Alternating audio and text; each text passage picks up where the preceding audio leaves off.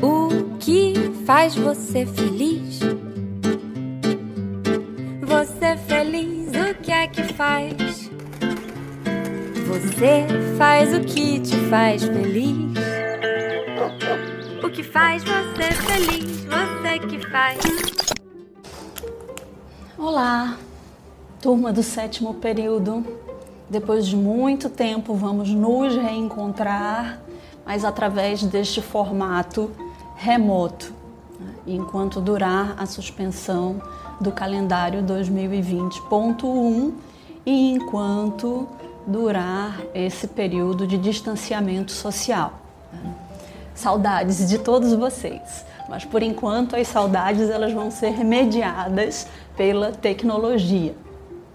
Por falar em tecnologia, levando em consideração que esta é uma licenciatura em História e que vocês são futuros professores de História, nós vamos usar estes 10 encontros não apenas para discutir conteúdos históricos da história contemporânea, mas também para fazer uma meta discussão, uma reflexão sobre o conteúdo e sobre a forma como este conteúdo pode ser trabalhado.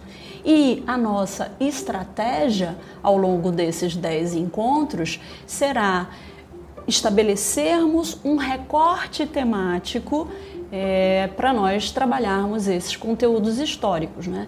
E o tema deste recorte temático será felicidade.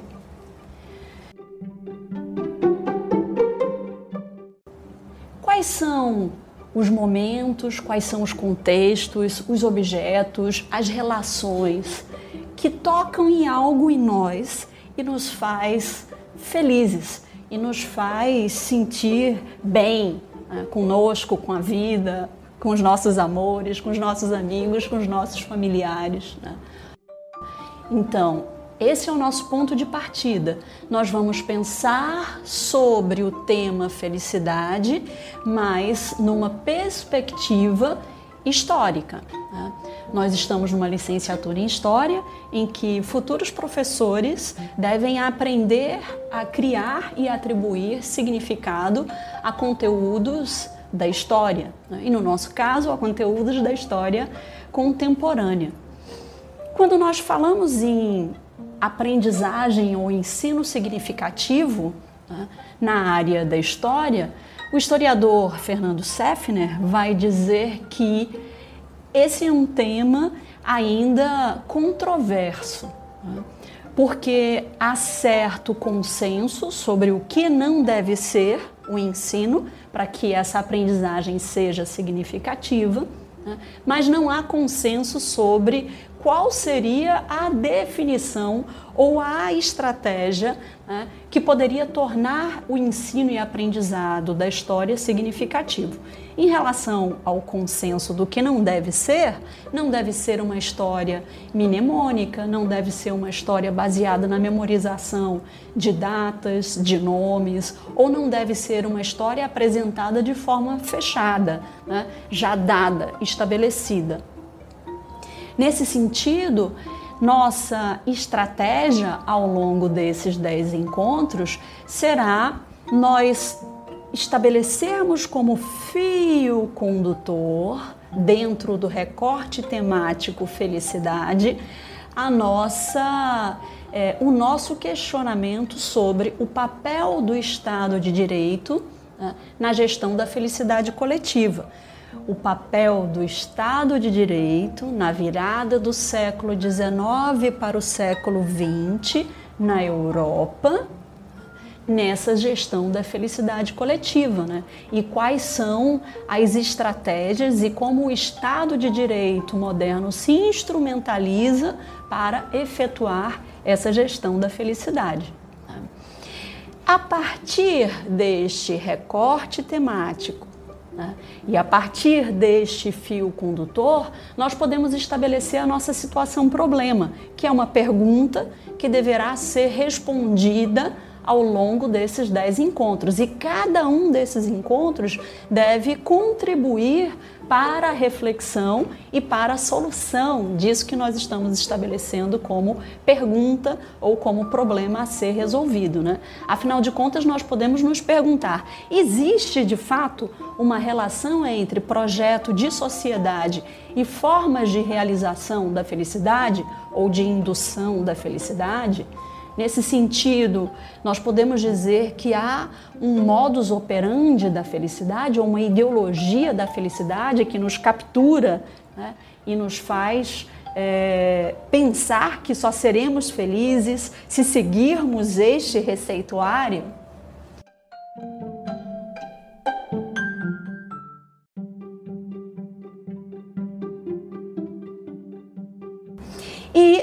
Nós também vamos conversar sobre movimentos contra-hegemônicos aos projetos vitoriosos de Estado.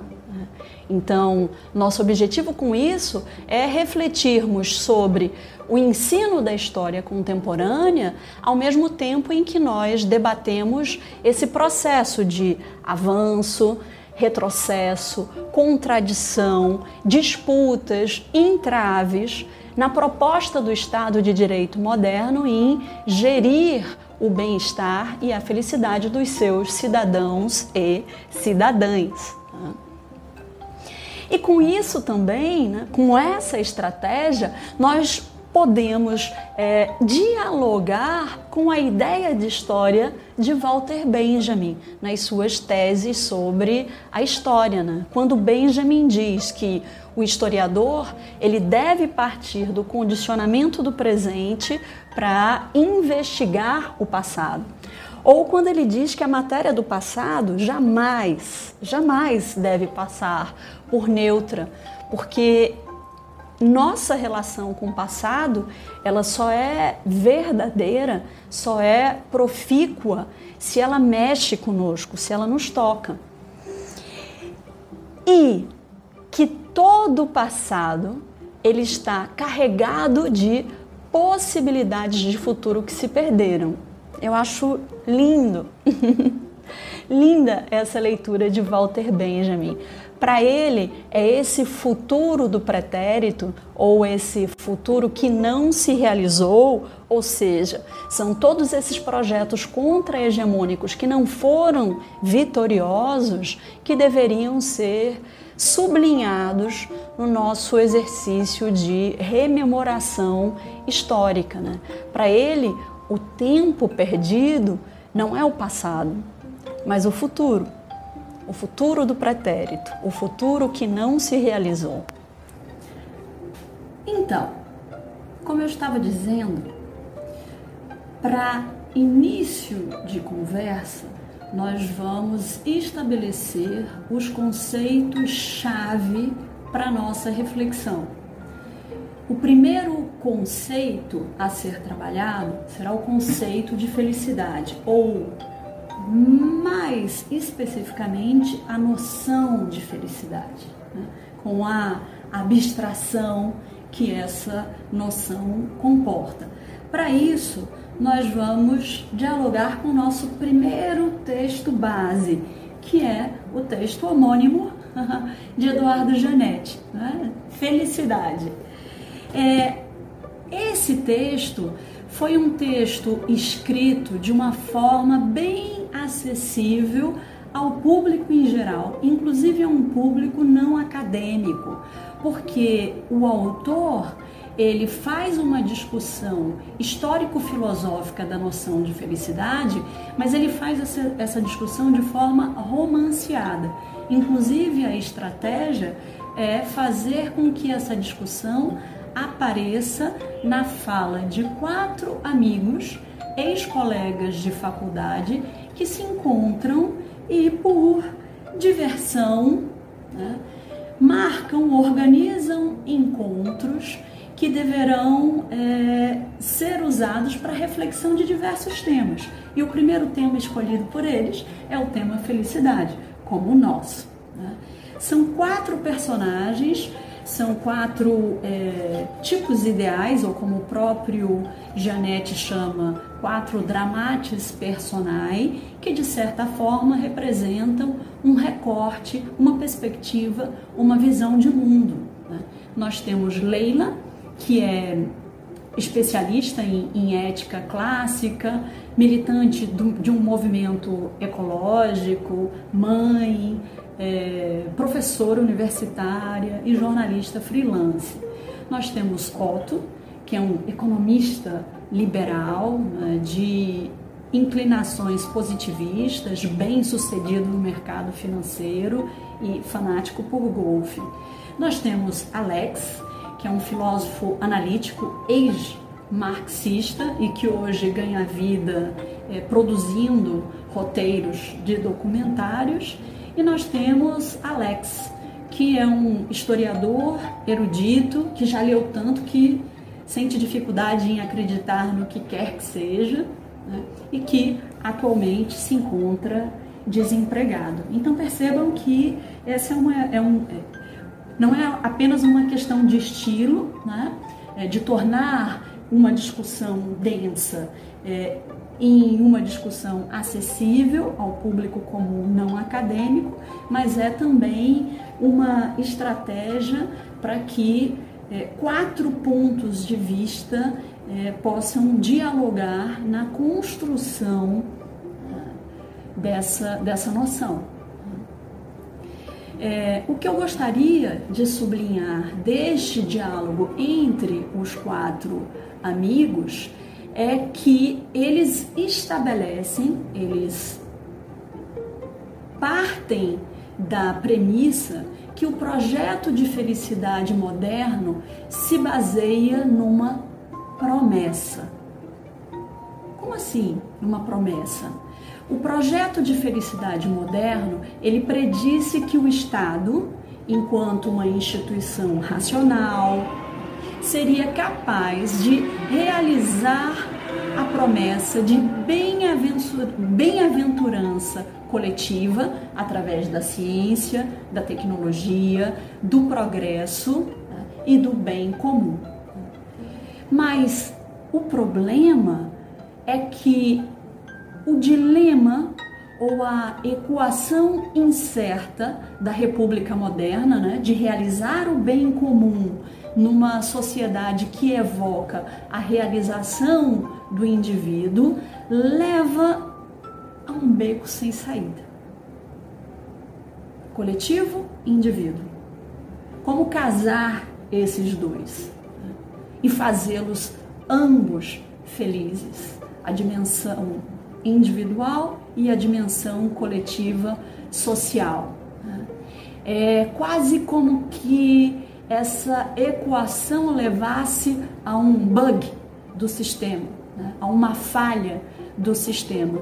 Nesse sentido, a gente pode dizer que o projeto de felicidade moderno ele se baseia em uma promessa não cumprida. E o não cumprimento dessa promessa leva a uma descrença.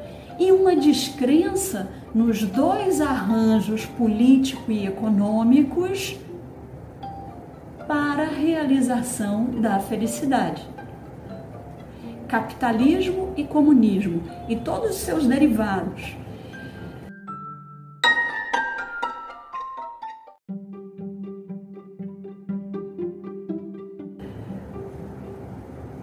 social-democracia, estado de bem-estar social, terceira via, quarta via, né? liberalismo, neoliberalismo, totalitarismo.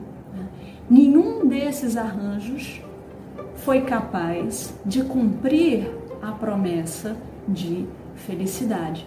Então, segundo esses quatro amigos, o iluminismo ele é um divisor de águas, sim, né, no que diz respeito a um modelo de realização da felicidade humana, porque é um modelo baseado na ideia de harmonia entre progresso civilizatório e aumento da felicidade, quão mais progresso, mais feliz tanto a sociedade quanto os indivíduos que fazem parte dessa sociedade. Né? E é um divisor de águas tão poderoso que, mesmo depois de tanto tempo e a despeito da desconfiança atual né, nesta fórmula de realização da felicidade, de certa forma ele ainda influencia o nosso modelo hegemônico de realização da felicidade. Então, segundo esse modelo, o progresso civilizatório responsável pela felicidade de todos e todas, ele se sustenta sobre um tripé. O domínio sobre a natureza, é, essa ideia de que através da ciência e, de, da, e da tecnologia é, haverá um aumento exponencial da produtividade e, consequentemente, do progresso. Uma segunda ideia, que é a do governo racional, é essa proposta de transformação das instituições, tendo como base arranjos políticos e econômicos racionais, legais, consensuais e exitosos. E uma terceira ideia, que é a ideia de perfectibilidade humana, essa tese de que o aprimoramento intelectual do homem, ele viria acompanhado de um aprimoramento moral, ou seja, quanto mais erudito, mais ético é o sujeito. E esse aprimoramento intelectual e moral, ele deveria acontecer por meio da ação da educação e das leis que disciplinam o sujeito moderno. Bom, a tese da perfectibilidade humana, de certa forma, já se esfacelou. Né? Na infelicidade do século XX, nos campos de concentração, né? é, a ideia de que um sujeito erudito pode amar Schubert e achar que não há problema algum em mandar seres humanos para campos de concentração. Então, a tese da perfectibilidade é, se esfacelou ao longo do século XX. Né? De toda forma, a ideia iluminista de progresso civilizatório, ela tem como premissa uma fórmula da felicidade, né? Essa junção entre razão, virtude, felicidade, futuro utópico e realização do melhor dos mundos. Mas para tudo.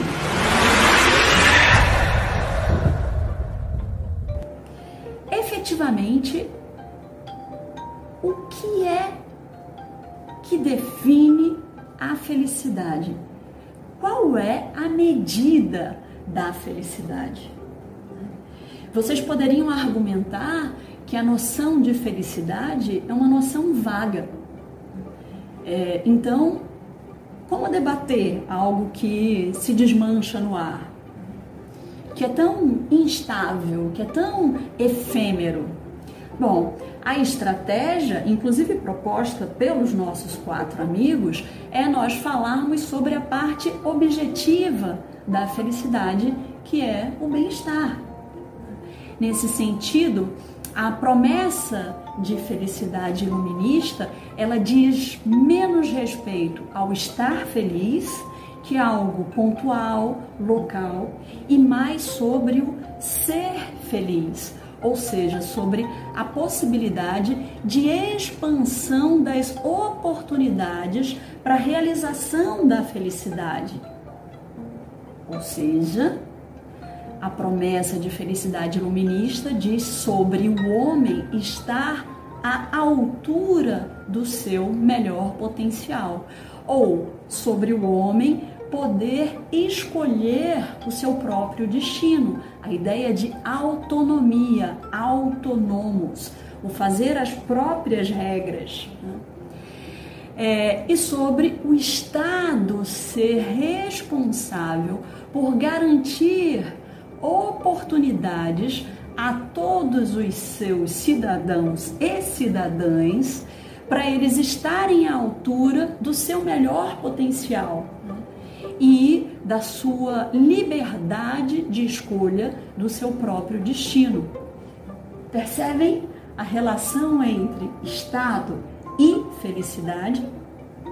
Então, sistematizando essa ideia, o Estado de Direito moderno ele deve garantir né, as condições necessárias para que cada indivíduo, como portador de direitos, tenha acesso aos meios para buscar a sua própria felicidade. Essa é a relação que se estabelece entre o Estado de Direito moderno e a felicidade. E se vocês observarem documentos como a Declaração dos Direitos do Homem e do Cidadão de 1789, vocês vão ver que está lá definido, estabelecido no início da Declaração dos Direitos do Homem e do Cidadão que os representantes do povo francês reunidos em Assembleia Nacional, né, tendo em vista que a ignorância, o esquecimento e o desprezo dos direitos do homem são as únicas causas dos males públicos e da corrupção dos governos, eles resolvem declarar, declarar solenemente os direitos naturais é, e sagrados do homem, a fim de que, em meio aos vários, a fim de que está lá estabelecido né, as reivindicações dos cidadãos, inclusive a felicidade geral. Ou seja, a felicidade geral é colocada como um objetivo político a ser garantido pelo Estado. E é muito relevante nós percebermos que a noção de felicidade ela desaparece. Vejam, a Declaração dos Direitos do Homem e do Cidadão ela é escrita em 1789. Na primeira Constituição Francesa de 1791, o termo felicidade já não aparece mais mas ele volta a aparecer no momento de radicalização da Revolução e na reescrita da Constituição, que é a Constituição de 1793. O tema felicidade volta a aparecer. Nós vamos falar sobre isso alguns encontros mais adiante. Né? Nossa Constituição Federal vigente, né, desde 1988, a nossa Constituição Cidadã é, no artigo 6 está dito, escrito e estabelecido como direitos fundamentais ao bem-estar social a educação, a saúde, a alimentação, o trabalho, a moradia, o lazer, a segurança, a previdência social, a proteção à maternidade e à infância, a assistência aos desamparados. São questões que são consideradas básicas para o bem-estar de cada um dos seus cidadãos. E é papel do Estado garantir estes direitos básicos necessários ao bem-estar. É, a palavra felicidade não aparece, mas quanto a isso, é, em 2010, o senador pelo PDT do Distrito Federal, o senador Cristóvão Buarque, ele propõe uma proposta de emenda constitucional, a PEC 19/2010, que ficou mais conhecida como a PEC da felicidade, em que é, ele sugere uma emenda ao artigo 6 da Constituição. Se aceita esta emenda, deveria refazer o artigo e ele ficaria assim: são direitos sociais essenciais à busca da felicidade, e aí continua o texto do artigo 6 a educação, a saúde, a alimentação, o trabalho, a moradia, o lazer, a segurança, a previdência social, a proteção à maternidade, à infância, assistência aos desamparados, etc. Então veja, é, relaciona bem-estar e felicidade. Se não tiver educação, se não tiver saúde, se não tiver alimentação, se não tiver previdência social, as pessoas não terão oportunidade de se sentirem seguras e de se sentirem felizes. Bom, essa PEC, essa proposta de emenda constitucional, ela foi arquivada em 2014. A palavra felicidade, busca da felicidade, não foi integrada ao texto da nossa Constituição, mas o que eu achei interessante ao ler um, o texto, a emenda e o documento dessa PEC da felicidade é que vários senadores, mais de 30 senadores, subscreveram essa proposta de emenda constitucional, inclusive senadores de partidos de matizes políticos bem diferentes. Né? Nós temos senadores do DEM, do DEM do Mato Grosso, do DEM da Bahia, subscrevendo a PEC 19/2010. Nós temos senadores do PT, o Paulo Paim do Rio Grande do Sul, o Suplicy, Eduardo Suplicy de São Paulo. Nós temos o Marcelo Crivella do Rio de Janeiro, do PRB do Rio de Janeiro, subscrevendo. Tasso Gereissati do PSDB do Ceará.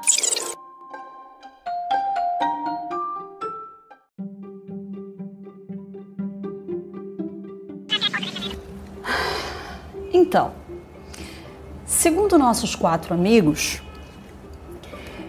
ecoa em pleno século XXI uma perspectiva de felicidade herdada do iluminismo.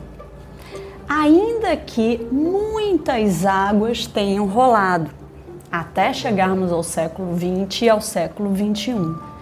E essas águas, elas trouxeram um certo gosto amargo de derrota, um certo gosto ou uma certa sensação de cinismo, um cinismo que é ao mesmo tempo social, cultural, político.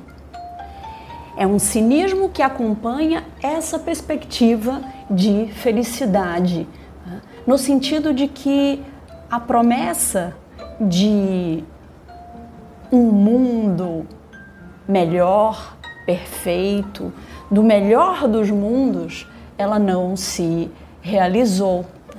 Nesse sentido, nós poderíamos nos perguntar: o Estado de Direito ele tem sido exitoso na gestão dessa felicidade coletiva? O que falhou no final das contas? Por que essa felicidade não se cumpriu? Por que esse projeto de felicidade iluminista não se realizou? Se a sociedade moderna ela pudesse se deitar num divã de um psicanalista, muito provavelmente ela seria diagnosticada com PMD, psicose maníaco-depressiva, ou, de acordo com a nomenclatura atual, transtorno afetivo bipolar, TAB, um transtorno que faz com que momentos de euforia sejam seguidos de momento de depressão. Euforia, momentos em que nós estamos esperançosos, que estamos é, com fé no futuro, com expectativas, com boas expectativas, e depressão, que é um momento de cinismo, um momento de descrença, um momento de distopia. Então, para os nossos quatro amigos, Leila, Otto, Alex e Melo, nós vivemos numa fase de anticlímax ou de distopia, o contrário da utopia, né? é um momento em que não existe para nós um horizonte de expectativas, um momento em que nós desconfiamos de projetos coletivos, desconfiamos da racionalidade das instituições, desconfiamos dos gestores, desconfiamos da tecnologia e da ciência. Como assim desconfiamos da tecnologia e da ciência? Vejam, mesmo que haja euforia em torno do último modelo de smartphone, iPhone, a nova enorme né, TV de tela de plasma plana. Essa euforia, ela vem acompanhada de uma certeza que a tecnologia ela está destruindo a natureza né, e causando desequilíbrios que em algum momento vai nos tocar em nossa vidinha cotidiana, como o surgimento de um supervírus ou de uma superbactéria. Né? É, e nesse sentido, tecnologia é a resposta, mas para qual pergunta? Essa pergunta ficou perdida no tempo. Né? Objetivamente, ciência e tecnologia melhoram as nossas vidas, mas politicamente elas não foram capazes de cumprir a ideia e o valor da igualdade, não foram capazes de acabar com as doenças, com as mortes, não foram capazes é, de promover o fim da fome, das injustiças. Percebem? A tecnologia ela permanece, a ciência ela permanece, mas o valor agregado, a ideia de progresso, né? a ideia de igualdade, fraternidade, liberdade, justiça, foram dissociadas. Né? Opa, mas peraí, nós não estávamos falando sobre felicidade? Nós começamos nos perguntando o que nos faz feliz. Por isso que nunca chamam historiadores e sociólogos para palestras sobre felicidade. Pois é, Chegamos ao nosso momento desventuras em série, né? Mas se de tudo resta um pouco, como diz o poeta, se de tudo ficou um pouco do meu medo, do teu asco, dos gritos gagos da rosa ficou um pouco,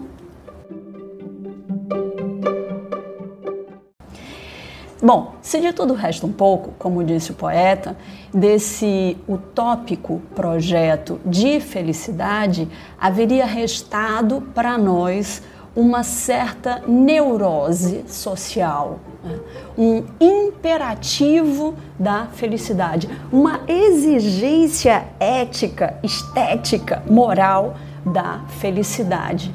É, é uma felicidade que se impõe e pesa sobre os indivíduos. E as redes sociais são o melhor locus né? e o melhor exemplo desse imperativo de felicidade.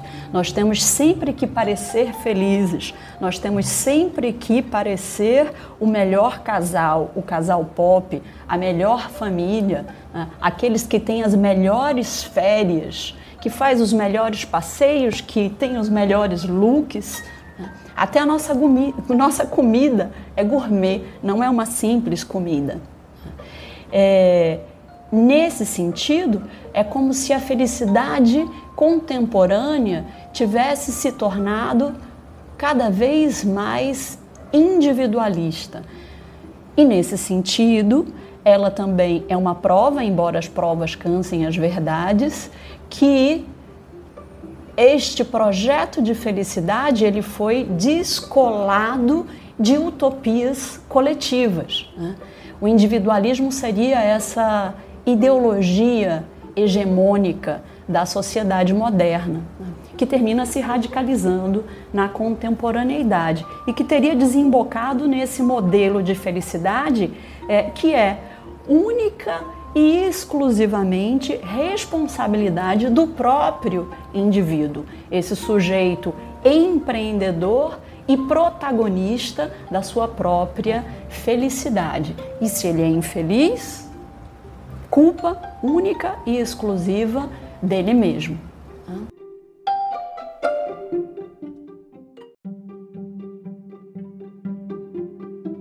Os nossos quatro amigos, em meio a esse diálogo, eles dizem que neste momento nós chegamos a uma bifurcação filosófica pós-iluminista, né, que se define pela resposta que se dá à pergunta: o iluminismo falhou em sua promessa de felicidade? Porque se a resposta a essa pergunta for porque havia uma contradição na premissa de harmonia natural entre avanço civilizatório e aumento da felicidade, esta é uma resposta menos esperançosa, que vê uma contradição né, e que vê é, uma, uma crise é, ou um bug do sistema e essa resposta tem como referenciais teórico-filosóficos